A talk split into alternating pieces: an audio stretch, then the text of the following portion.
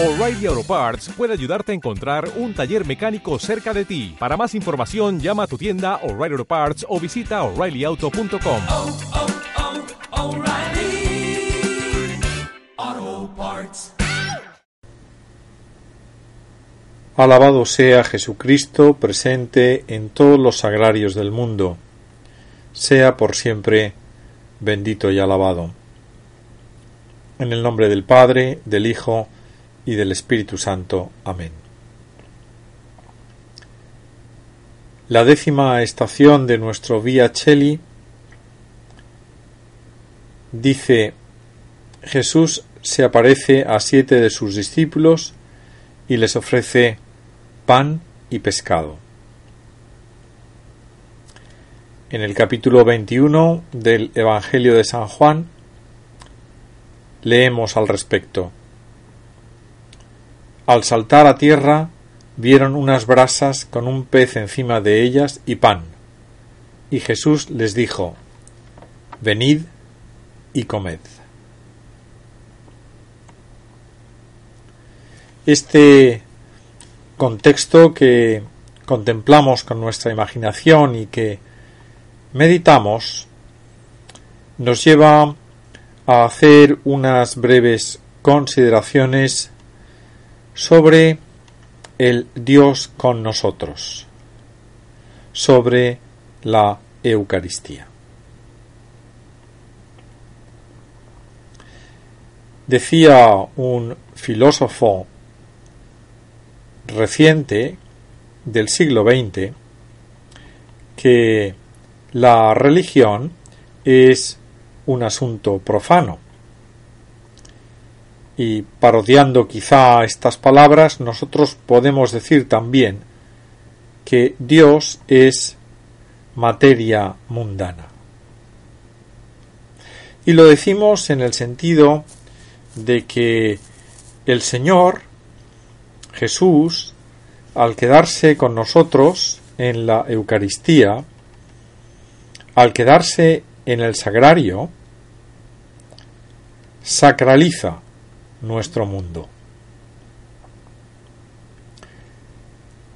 Cuando nosotros subimos a un risco, a un cerro, a una montaña alta, en tierra cristiana, y miramos abajo al valle y vemos diversos pueblecitos y detectamos en cada uno de ellos la torre de la iglesia, pensamos que ahí, en ese espacio, ahí está Dios en el sagrario de esa iglesia. Dios, Jesús, se ha quedado como incrustado en esta tierra. La ha sacralizado con su presencia. De alguna manera podemos decir que el cielo, el mundo que habita Dios, está también aquí en la tierra, en Él, en la Eucaristía. La Eucaristía es materia divina en este mundo. Nuestros cuerpos resucitados serán materia en el otro mundo. Ese vínculo entre este mundo y el otro lo tenemos en la Eucaristía. En la Eucaristía está realmente presente Jesucristo. Es un misterio inefable, pero con la agudeza de la razón nos atrevemos a comprenderlo. Y lo primero que nos asombra es lo inconmensurable que resulta. Es la grandeza que encierra. Es un don que sabemos que no merecemos, pero que tenemos a nuestro lado. La Eucaristía, el tesoro del mundo. Por eso la oración cristiana debe de fundamentarse en la Eucaristía. Dios está en todas partes, sí, pero de una manera inefable, materialmente hablando, está en la Eucaristía. Nosotros nos acercamos al misterio de la Eucaristía primeramente con respeto. ¿Qué palabra más bonita esta? De respeto. Y nos parece bonita porque quizá nuestro mundo se está tornando cada vez más un mundo poco respetuoso. Nosotros, ante la Eucaristía, lo primero de todo, inmenso respeto. Al respeto le sigue el cuidado. Nosotros nos cuidamos y cuidamos nuestra presencia ante la Eucaristía. Es algo que se ve, que se nota. Se nota en nuestro lenguaje corporal, en nuestras muestras de devoción. Y ello apunta a la adoración. Nosotros, los, los católicos, adoramos la Eucaristía, porque adoramos a Dios. Hincamos nuestras rodillas, reverenciamos la Eucaristía, mostramos con nuestro cuerpo lo que sabemos que encierra el sagrario. Lo que sabemos que está en el pan consagrado. Dios, con la Eucaristía, ha sacralizado el mundo, pero también se nos ha puesto al lado, se nos ha hecho próximo. Qué, qué inmenso don, ante el cual solamente podemos decir gracias, gracias, gracias. Uno de los mandamientos de la Iglesia, lo habremos leído probablemente estos días en el Catecismo, eh, consiste en la misa dominical, ir a misa los domingos. El domingo es el día del Señor, es un mandato divino. Reservamos un día de la semana para el Señor. Y ese día vamos a misa.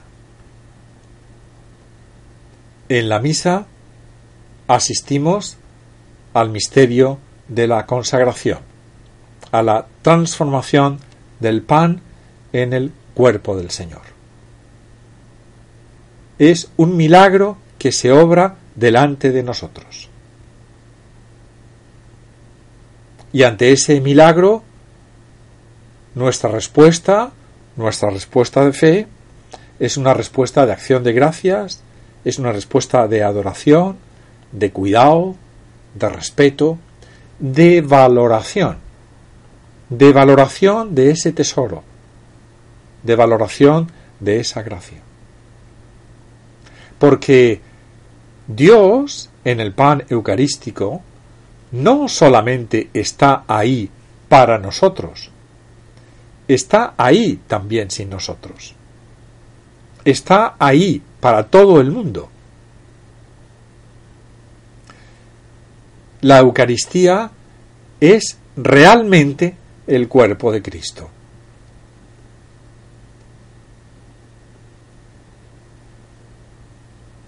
A algunas personas les duele cuando meditan este misterio, les duelen las faltas de respeto, de cuidado, que personas que tienen una fe débil o personas que no tienen fe muestran a veces con la Eucaristía. ¿Qué nos dice eso a nosotros? Pues, en primer lugar, quizá nos dice que eh, nuestra tarea de evangelización o de comunicación no está siendo la adecuada. Pero, en segundo lugar, ello nos llama a la reparación. Una reparación que tape con nuestro respeto las posibles faltas de respeto que pueda haber por ahí, que puedan cometer los demás, advertida o inadvertidamente. Por eso hemos de ser especialmente cuidadosos, especialmente respetuosos para con la presencia de Jesucristo en la Eucaristía. El sagrario debe ser el centro de referencia. Nos hemos acostumbrado y hay en cada país existen pues eh, sus tradiciones eh, seculares que tienen que ver con la Eucaristía, ¿no? pasar por delante eh, de un lugar donde sabemos que está el Señor sacramentado, pues, pues con el corazón o con alguna señal, si es posible, pues hacer una muestra de respeto, ¿no? Yo recuerdo como mi abuela Elisa, ¿no? Antes de partir el pan en la comida, pues con el cuchillo hacía una señal de la cruz en la barra o en el trozo de pan y después lo besaba. Como una muestra de respeto ¿no? A una materia muy parecida a la que se convertía en cada misa tras la consagración en el cuerpo del Señor. La Eucaristía es el punto de referencia, el centro de la vida cristiana. De nuestra vida cristiana personal, por supuesto, pero también de la vida cristiana colectiva. Y se nota en las ciudades, en los pueblos, en los países de tradición cristiana. Y en torno a la misa dominical se viven una serie de rutinas que tienen su lógica sabiendo qué es lo que ocurre en la misa. Rutinas que empiezan antes, con una preparación, que se nota también en el aspecto de la gente y que continúan después. El domingo es un día diferente, pero es un día diferente por la misa. Es un día diferente por la Eucaristía.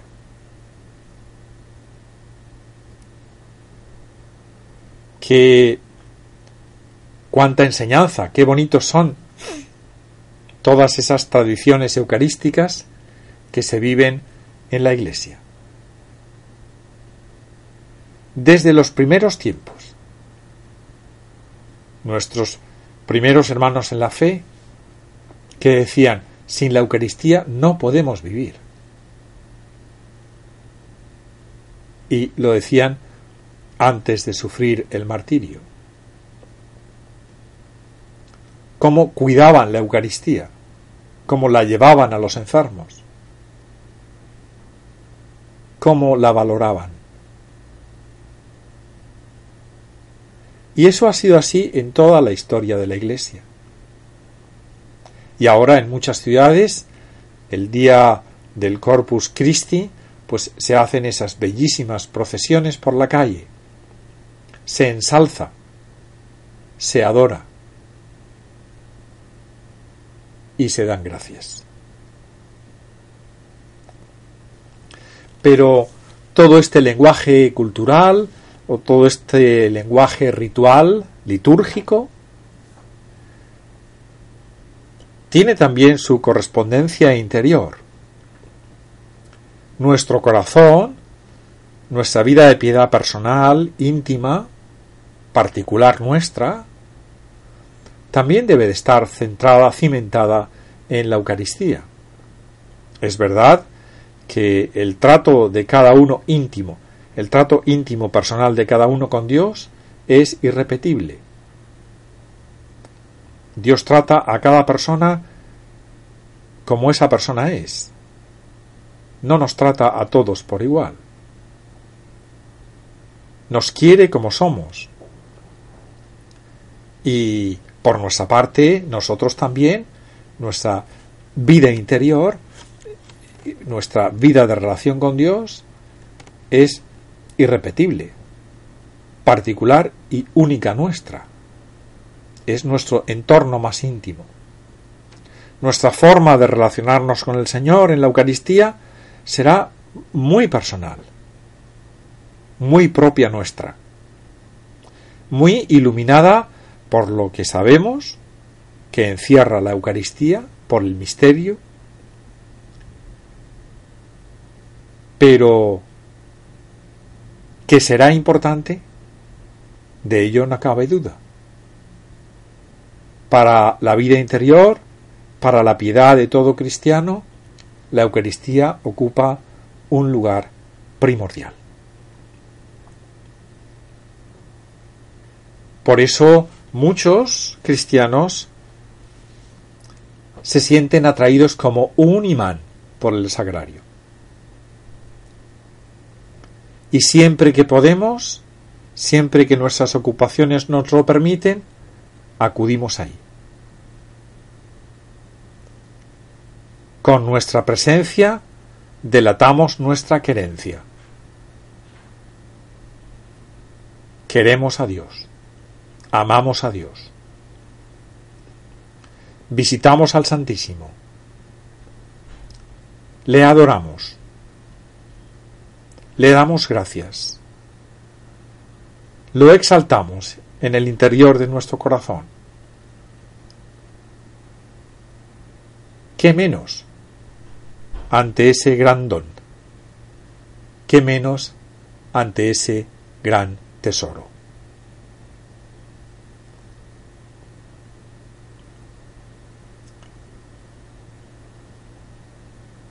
Acabamos nuestra reflexión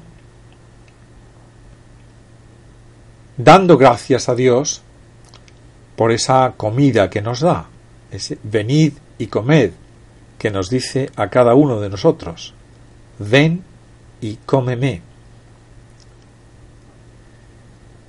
Y al terminar, como siempre, vamos a Santa María. En esta ocasión nos fijamos en la devoción a la dolorosa, tan extendida por el mundo. Nuestra Señora de los Dolores, en unos lugares se llama de una manera, en otros de otra. Yo conozco un lugar en el que a la Virgen de los Dolores, que se representa eh, con el corazón traspasado por siete puñales, se le, denomina Virgen de la Caridad. Y oí una vez en su templo una canción que decía Virgen de la Caridad, Madre llena de aflicción, oye mi humilde canción, Madre, Madre, Madre. La Santísima Virgen, con su sí, y también con sus dolores hizo en definitiva posible que Dios viniese, viniese al mundo para después quedarse en él en la sagrada forma. Madre, muchas gracias. Que así sea. Amén.